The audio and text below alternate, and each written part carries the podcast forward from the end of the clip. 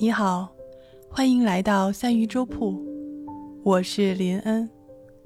今天我们要聊一聊原生家庭和亲子关系。他说，归根结底，孩子的问题大都源自于他们的父母。希望家长能够看到孩子，并且看到他们背后的需求。本期访谈将分为三集播出。每集中，我们会根据真实的事例进行解析。让我们一起走进三鱼粥铺直播间里的故事。好，欢迎大家进入这个三鱼粥铺。然后今天呢，我们是邀请了我的姐姐林夕来跟我们啊聊一聊亲子关系啊。今天我把这个题目定的是这个孩子，我该怎么样爱你？所以呢，我其实之前咱们群里面也有一个，嗯，我们管叫老幺，因为他们在群里年龄最小，他也在上学，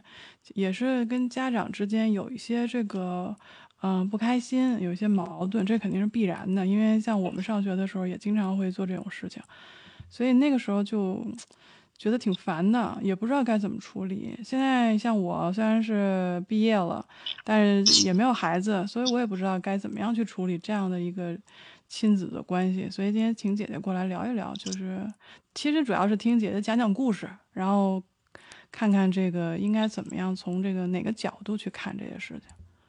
所以我把这个以后这个啊掌控权 交给我姐姐，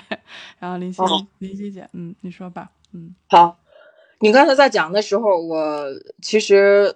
不知道为什么，应该是这个第一次进入直播间。其实我昨天晚上的时候就比较兴奋，甚至是比较激动。我都想好了，如果我要发朋友圈的话，我该怎么说啊？我终于进了直播间，进了我亲妹妹的直播间。然后等，就是真的进入的那一刻，包括现在，我发现我其实就是浑身发热。呃，因为从来都没有把这个事情当做是一个，嗯，就是可能是一种尝试，就像你接触一些很好的、很有意思的生命的体验，呃，但是更多的对于我来讲呢，我我我觉得就是本次进入直播间，嗯，更像是一种有意义的，就是我自己认为是一种有价值的传播，呃，因为做这个工作。时间久了之后，就，嗯，难免有一点像好为人师的那种感觉，但是并不是想去指导别人身上有什么问题，而是真的很想去交流一些实际的经验。呃，刚才看到那个老曹说姐姐好的时候，那让我那个心中的热血似乎又翻涌了一下。谢谢兄弟，谢谢兄弟跟姐姐打招呼。谢谢老曹，欢迎喵喵。嗯嗯。然后刚才我妹妹说把我请进来，那我简单做一下我的自我介绍。我是专门的从事少儿心理咨询师的这样一个职业。那么在做这个事情，差不多已经有十六年的时间了。呃，为什么会改行做这个事情呢？是，因为发现自己，嗯，从小的一种生活的经验、生活的经历上。包括父母对待我的一些态度上，呃，我就发现一直特别要强，很想去证明自己是一个有用的人，是一个可以享受在这个世界上畅快呼吸的那么一个人。但是活着活着之后，呃，虽然进了法院，我发现这种证明其实是特别累的，嗯，呃，而且觉得。嗯，当时进进法院就是想想体现公平，体现正义，嗯，但是等真正进入之后，发现其实你你什么也代替不了，而且你什么也伸张不了，呃，那个时候就有很强烈的一种困惑，我究究竟应该做点什么，做点什么，好像才能够证明你来到这个世界上，你是曾经，呃，留下过印记的。那么那个时候正好也结了婚。嗯，嗯很想要一个孩子，然后就选择了，就是少儿心理咨询师的这个工作。那所谓的少儿心理咨询师，他其实就很多时候，呃，一般的就不太了解这个工作的人呢，会以为这是一个好像就是说这个十岁之前的孩子是少儿，但事实上从专业的年龄来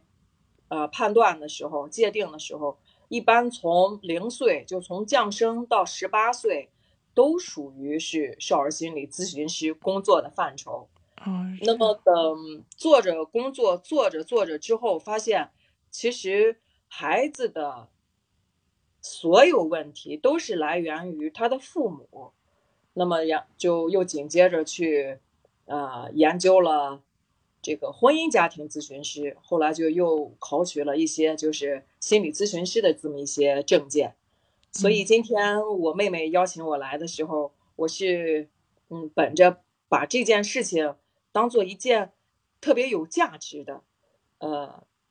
就是不是一种。很兴奋的，单纯说，我我进一趟直播间，而是很想，就像呃，公开给给给这个家长们，或者说对这个话题感兴趣的人们做一个公开的宣讲的这么一个心情进来的。是我也是希望能有这个机会，让我的就是现在的听众和未来的听众，在我的这个专辑里面能听到不同的声音。就是不光是我们分享，像欢迎这个切尔登啊进入的进入直播间，因为切尔登之前分享的是怎么样养动物，那我之前跟另外一位朋友分享的是他为什么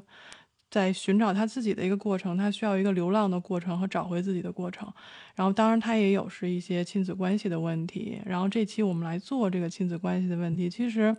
就是近几年好像原生家庭这个话题被炒得很热。然后有些人就觉得说，会不会是过度的，就是去把这个原生家庭的位置放得过高，然后去怎么样？所以我在想说，那就听听我们就是心理学方面的人，像姐姐这样，她她跟孩子们聊过，而不是像我们只是看过书的人去看。那应该是就是怎么样去认为这个原生家庭，或者说怎么样去处理亲子关系。怎么样去处理亲密关系，或甚至是其他的关系？因为我记得之前有一个就是哈佛的一个就是几十年的一个跟踪调查，就是说不管你的一开始你的地位是怎么样的，如果你的人生想要得到一种幸福感的话，其实就是取决于你跟身边人的关系。所以这个关系是很重要的。所以我们今天来讲，就是我就想听听从最开始讲，就像我们从一个人从出生从零岁开始啊，我们零岁到十八岁这个阶段。我们应该怎么样去处理跟父母的关系？还有我们我们到了父母这个年纪，要怎么样去处理跟呃孩子的关系？今天我们这期就就是比较关注在这个方面。我希望也有呃之后再有机会跟姐姐再探讨一下这种亲密关系这方面的问题。那我们就再做另外做一期了。嗯，今天还是就是专注在这个呃亲子关系上。嗯嗯嗯，对。那我先，其实我在。呃，就是进直播间之前呢，是准备了几个例子的。本来我想把它给写出来，但是我我就想啊，如果我把它写出来的话，呃，虽然是我们这个直播是不露脸的，但是我总是觉得，如果是把它写出来之后，好像我的思维会顺着，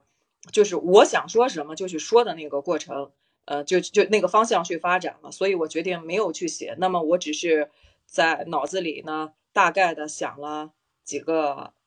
呃，就是说具体的案例。那因为要保护当事人的隐私，我会把这个名字，呃，还有一些就是说，就是呃，轻微的一些细节呢，给他给给给给遮挡一下。呃，但是这这几个例子呢，对我来说是非常的，就是从我工作一直到现在，我觉得是非常。就是有震撼性的、有代表性的。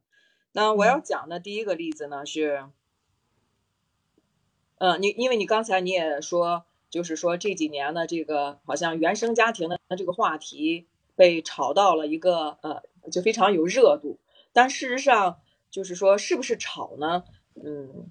有一方面吧，就是有有的一些，比如说公众号啊，或者说一些媒体大咖，他可能需要就是流量的需求。可能会去炒这个热度，但是因为时代的变化，嗯，也是让亲子关系当中体现出来的原生家庭，他不得不在目前的这种状态下，提到了一个新的高度上，因为在现在，呃，物质已经就就就不能说都匮乏了，是是过剩的状态下，我们能不能够还按照以前的那种教养模式去激励孩子？啊，你要好好学习，如果你不好好学习，你就会吃不上饭，你就会没有好工作。那现在来说，这一切都不是这样的了。呃，所以这个就我本人来看，呃，就是时代已经将这个问题提高到一个不得不重视的这么一个高度上去，因为事实上很多家长并没有发现我是存在问题的。比如说，我认识的一个一个女老板。这个女老板呢，她本身就是搞教育行业的，她是一个二线城市非常出名的企业家，他的这个经营的范围就是教育行业，从早教一直到教辅机构，一直到那种就是因为现在对这个早教开发的也就就就就是幼儿园，包括到幼儿园，就是。他是底下有很多个机构，但是他的孩子成长的状况看起来是非常让人呃忧心忡忡的。孩子现在是上马上就高三，但是不喜欢学习，呃，不喜欢学习。严格意义上来讲呢，这也非常的能够理解，因为绝大数的人呢是不太喜欢，就是说这个。呃，高中生的那种学习的状态和节奏，但是这个孩子根本就坐不住。他除了玩手机能够坐得住之外，其他时间就是不断的在奔跑，就是逃离课堂，逃离宿舍，呃，在朋友圈去骂老师、骂学校，那说的话都是很。就是很没有修养的一种话，对，就是那种，就就是就像比如说，我们如果要表示一个愤怒的时候，可能会骂一句话，就是说什么东西或者什么玩意儿啊。但是他说的是脏话，那那你想是一个十六岁的孩子，呃，天天去骂学校，不学习，就是只要情况出现了，任何状况出现了之后，都是别人造成的。我我有一次是亲眼目睹了。就是他的妈妈身体生病了，就非常不舒服。但他坐在旁边就玩着手机的时候，说的一句话是：“我想去玩滑板，你能不能够陪着我？”呃，因为其他的孩子，你像高中生都是要住校的，但是他没有。他非但不住校，一周还一定要让妈妈去接自己，接回来两次。那我们可能就我讲到这儿的时候，可能会大家可能会去想。他妈妈不是搞教育的吗？那应该就是这个孩子是，呃，有问题。妈妈的教育应该是没有问题的，因为他既然是一个，呃，就是说当地非常出名的企业家，而且他就是靠搞教育，啊发家，甚至是这个扬名立万的，那应该是非常重视的。但事实上恰恰相反，这个妈妈，嗯，并没有时间顾及他的孩子。比如说，孩子非常小的时候，呃，想去做一件事情，会马上满足。那么，当孩子进入学校的时候，老师布置了作业，呃，这个妈妈因为也有一些关系嘛，就会动用自己的一些关系，说你这个寒假作业或者暑假作业，呃，钱我会交。但是呢，我不会让我孩子去做，所以你就不用发了。嗯嗯，而且呢，他的爸爸是赌钱的，就妈妈在这个过程当中，从来都认为这不是一些问题，就是爸爸赌钱就好像跟打游戏是一样的，是一种消遣，是一种娱乐。那么他认为不让孩子写，因为后来我跟他聊过，就是你你是。呃，就出于什么样的心理给班主任打电话说不让孩子写作业？那妈妈想的就是，我从小呢是就被他的妈妈，他的妈妈就替他安排好了一切，嗯，就是想，只要是你能够，因为那个时候进医院也好，或者进银行也好，就是说是这个公家的端金饭碗的这么一个有保障的工作，所以就不允许这个孩子有自己的想法。那么等他长大了之后，他就想，他他真的就是从那种非常好的公职单位辞了职，然后呢，他就要去搞教育，然后他就告诉自己。当我搞教育的时候，我有了孩子的时候，我是绝对不会去束缚我的孩子的。比如说，我不会让他写作业，啊这个孩子想干什么？逻辑是吗？对，想干什么就干什么，我绝对不会去干涉他。我要让他感受到什么是自由，我要让他有有那种呃自在的、自主的感觉。但是事实上，你看最后呈现出来的就是。那真的就是一个妈宝男啊！我我我只会去往你要钱买东西，然后当你身体不舒服的时候，我也不会关注到你有什么需求，我只会去问我的需求怎么样满足，有没有被满足的？对，我我要去，我要去这个玩滑板，你你要不要陪着我去？他就没有想办法说，我给妈妈端一杯水嘛，妈妈你先休息一下，什么都没有，就一切都是从自己的出发点上去，就。考虑所有问题都是以我为中心，我是不是在处在这个事情的这个最中间的那个核心地段？我有没有得到足够的重视？嗯，这个这个问题呢，就是呃，给我非常强烈的一个触动，因为我觉得这个事情特别有代表性。呃，妈妈是非常有层次、非常有素质的。就是我们可能会说，就就包括这两天，就是天津的那个老师，就是说这个骂骂一个孩子，说说这个啊，人家挣的钱是怎么怎么样，就按照那个按照那个逻辑的话。前两天我们这儿雨墨还说了这个事儿，一进来就说，我今天看了一个新闻，我好气愤。对，昨天他还说这个事儿，就下边现在叫相濡以沫，相忘于江湖，他说的，哎，很气愤，他自己有一个小孩儿，很可爱。所以我说你你有时间就过来，一定要听听我们这一期。对，所以你看，事实上就是这个，因因为我刚才看了一下，有有有有大家伙在这说话，所以我就这个思路稍微这个跑了一下，我现在扯回来，就是这个 喵喵，你给我闭嘴！不啊不不是不是不是，我觉得这个大家说的是挺好的，我一会儿再去看。就是你看。呃，就是按照一般人的这个理解，就按照包括这个啊最美教师的理解，那这这个妈妈她事实上是不缺钱的，而且她本身就是搞这个事情的老板，她底下有很多家企业都是在搞教育的，她应该她的所谓的教育意识是非常浓厚，甚至是非常高端的。但是是事实上呢，养出来的孩子就是我不愿意上学。我三天两头就是一定要从学校里跑出来，我不要待在学校去。呃，就是那你如果是说不学习学校的那些知识啊科目，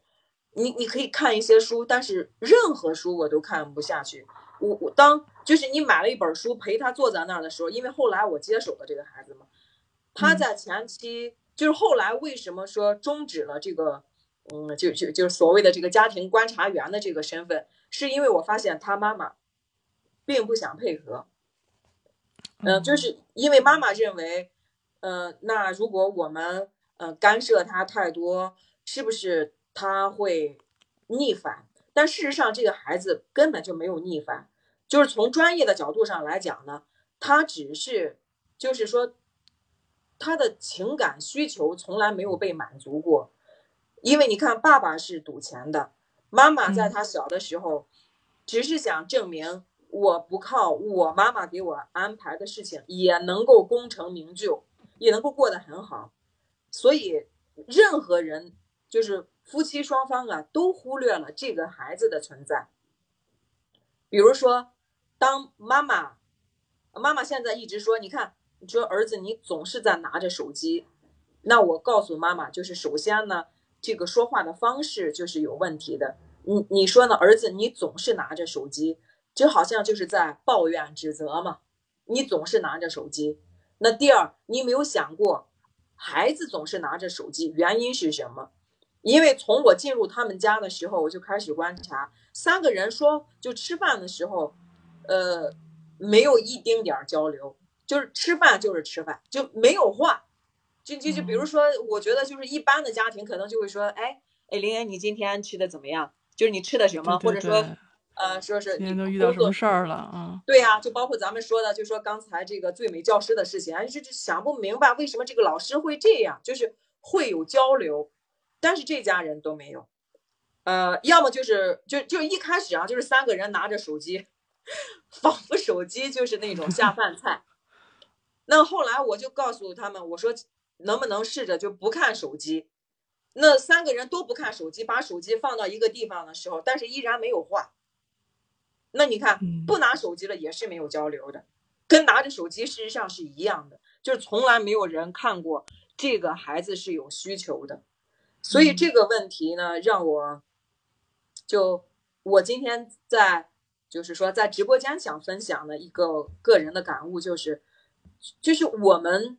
在孩子身上花费的每一分钟，投入的每一份精力，事实上都会呈现出不同的结果。就是你，你真正的投入了吗？你的这个投入，呃，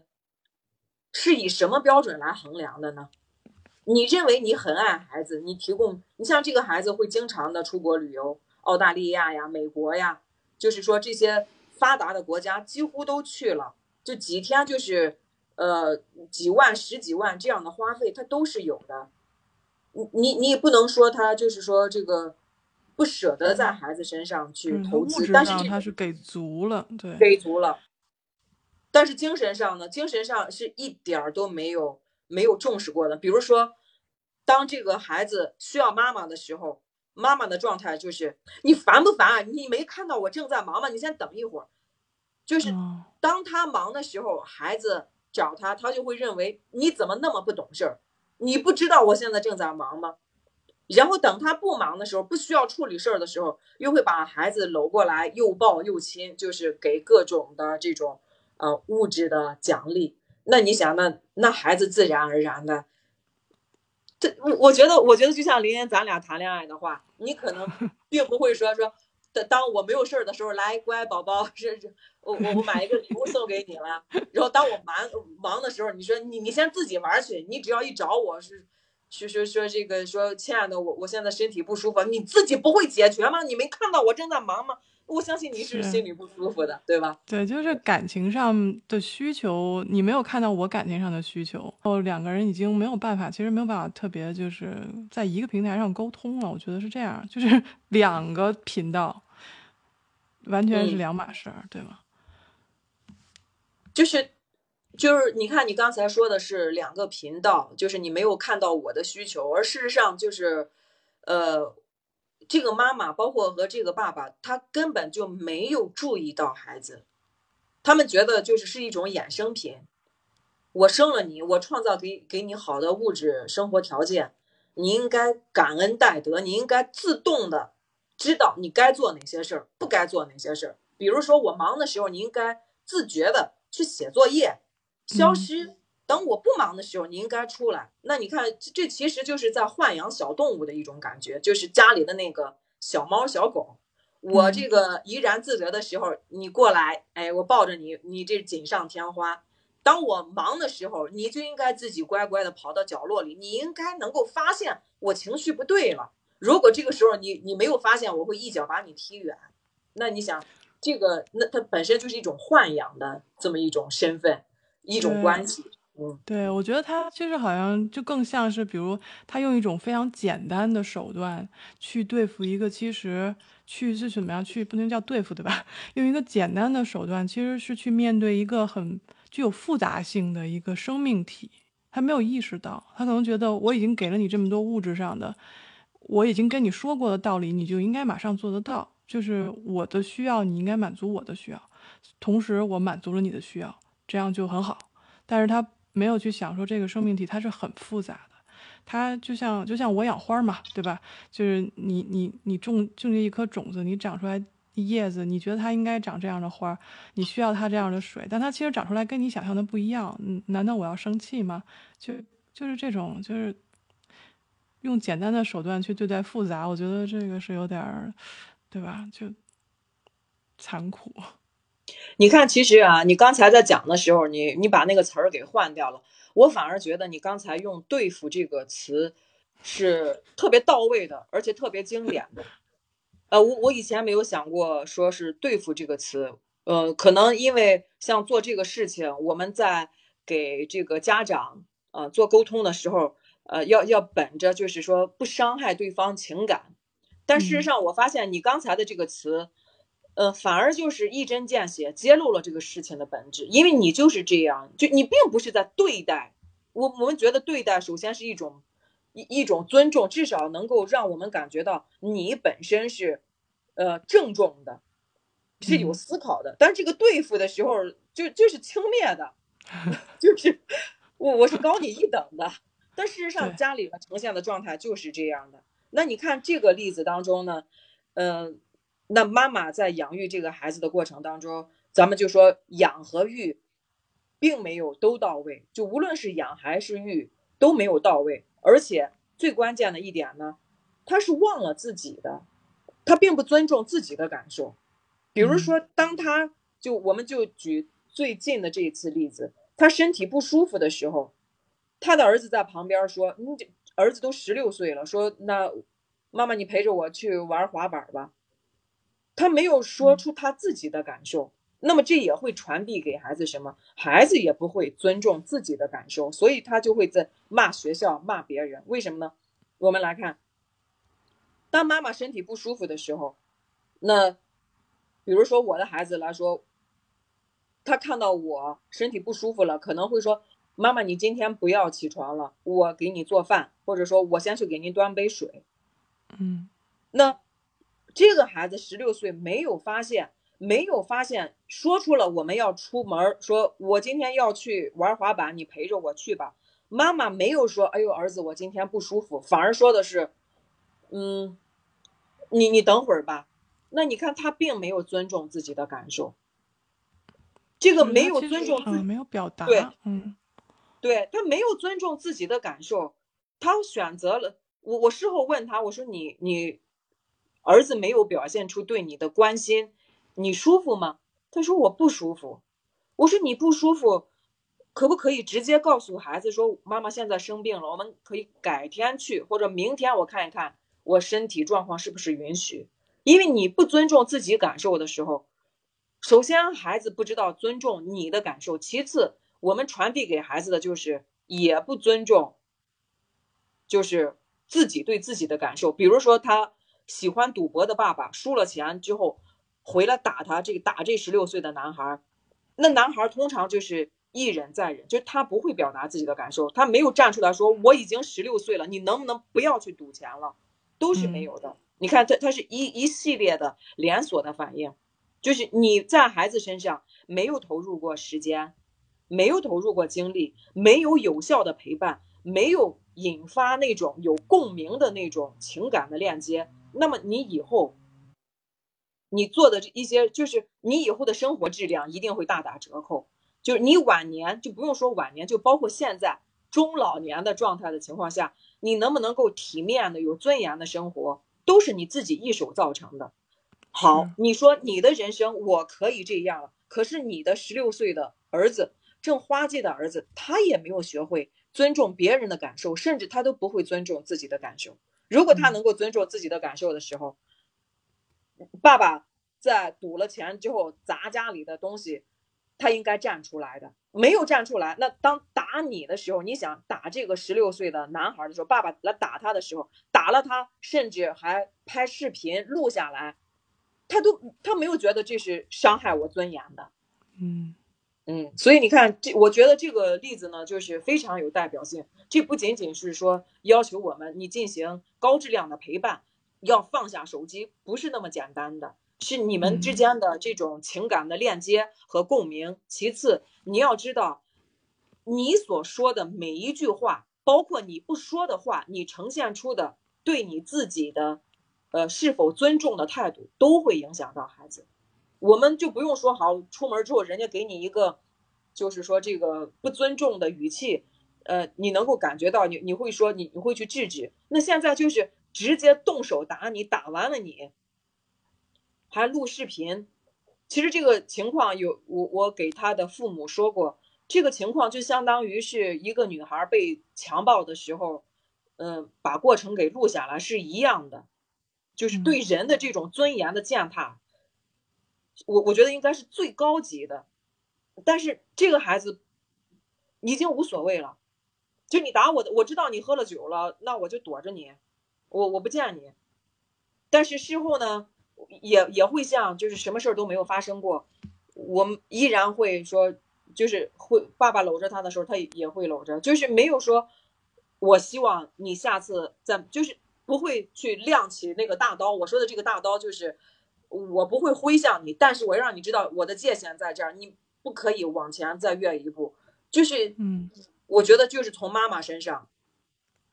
一而再再而三的。就是从就是受到这种影响，为什么？就是我不尊重自己的感受，然后也不会去考虑到别人有什么样的感受，就很麻木。对，我就挺挺赞同你说的这，因为给我的感觉就是说，因为孩子们其实他们对于大人的爱，其实更胜于大人对孩子的爱，所以你怎么对他，他他很多时候是可以忍受的。所以你你父母以这种方式去对待孩子，孩子是会学起来的，这是最恐怖的事情，他会去学你处理事情的方法。然后如果就像这样，妈妈说他我我身体不舒服，我不说。然后孩子他想要什么，他可能也不说，就他被打了，他可能也不说，就是没有办法表达，是因为家里面都不表达，都是这样。然后对于这个自尊的这种，就像你刚才说这个自我价值、自尊的这件事情，好像全家人都不会觉得这是个事儿。但一旦你没有建立起来这种自尊，这种比如说什么价值、价值感，他就会觉得自己，我不知道那个孩子会不会有这种感觉，就是说我其实。离开了我爸妈，我什么也做不了。呃，我观察他啊，他虽然说这个，就是因为家里非常有钱嘛，他他会给妈妈说说，将来你给我的任何钱和呃任何东西我都不需要，我会靠我自己活下去。但是很明显，呃，说的。就就就是说我我觉得是一种逞强吧，然后其实通过这个事情，我我有的时候也会去思考他为什么会去逞强呢？后来我就是想明白了，就是强者是懂示弱的，弱者才会去逞强，因为你你看他买的东西，呃，因为就是家里非常 豪奢啊，呃，我我有一次甚至说过。我说，你看，我们经常能够看到李嘉诚富可敌国，但是他在带两个儿子出去玩的时候，包括一直到现在，呃，这个就就就是可能就是一碗白米饭，一个青菜，一一个一个素菜，一个荤菜，就是不必要的浪费是可以杜绝的。但是整个他们的整个家庭里不是这样的，包括男孩想买什么就买什么，呃，就是在学校的时候。学校明令禁止是不可以带手机的，但是这个孩子只要说妈妈，我想你，你过来看我一下。妈妈就是虽然是万分厌恶，他觉得你总总是不懂事儿，但是他还是会去看。包括孩子想吃一个什么样的蛋糕，那也如果正在开着会，也会去安排其他人把这个蛋糕买了，然后他再带着蛋糕去送过去。所以事实上，你看，就经过一些小事上能够看出来，这个孩子虽然说的是。我想靠我自己存活下去，但是已经就从从思想上，包括从行为上，已经呈现出，如果脱离了妈妈对他的资助和支持，无论是生理上还是说现实上，这个这个心理上，事实上他都是难以存活的，因为他的整个状态就是一个小朋友的状态，就是也就是七八岁小朋友的状态，就是我知道了我哪件事开心和不开心，嗯，我我会去表达。我不开心，但是呢，我并不清楚这件事儿我该怎么样正确的表达，就怎么样是个正确的，并不清楚。你比如说现在，那咱们俩聊天，假设发生了就是表达观点的时候，可能是说这个语气比较激动，但是我们能够了解到，我们只是观点不一样，我们还可以喝酒，还可以唱歌，还可以吃饭，没有人身攻击。但是这个孩子不是，就是只要。就比如说，哎，我们吃饭的时候不要发出声响，或者说这个发出声响好像是没有礼貌的。我们我们需要注意一下，就是只要是你说我一丁点儿不好，你就是我的敌人。嗯，其实其实我有一种感觉，就是通过这个故事，我有一种感觉，就是这个孩子特别没有安全感。没有，对他，他其实他其实是想要证明他妈妈和爸爸是爱他的，所以他就不断的说我要用这件事儿试试你是不是爱我。我现在就想吃蛋糕，我看你来不来。我现在就想给你打电话，我看你接不接。就你分析的你要特别对。对吧？就是属于这种，就是他特别不安全，所以他要试探说，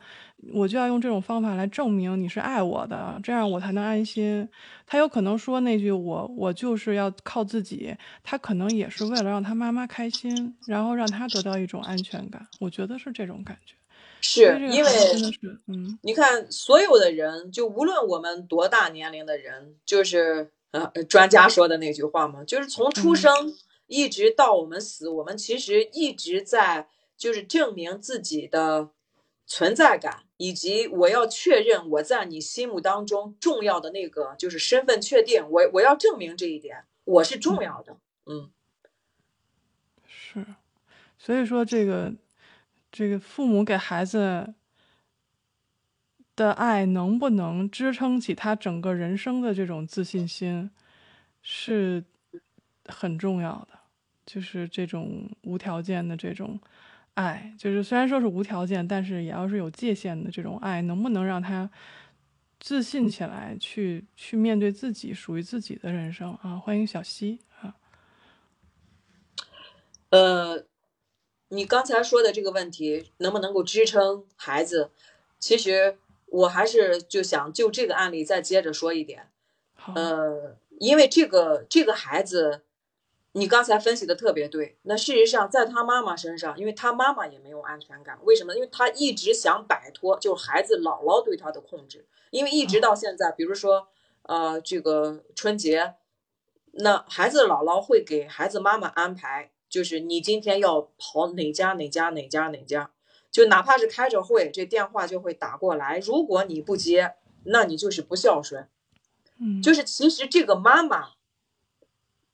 她就是一直没有长成她自己，所以呢，她就用了错误的方式，希望她的儿子长成自己。那么就这个话题呢，就是说我们带着这个思考，我要讲另外的这个一个一一个案例，就是我们我们所说的这个支持，究竟什么样的是对的？是全管吗？你就比如说是这个刚才这个案例，孩子姥姥是插手了妈妈所有事情，什么事情我都要管，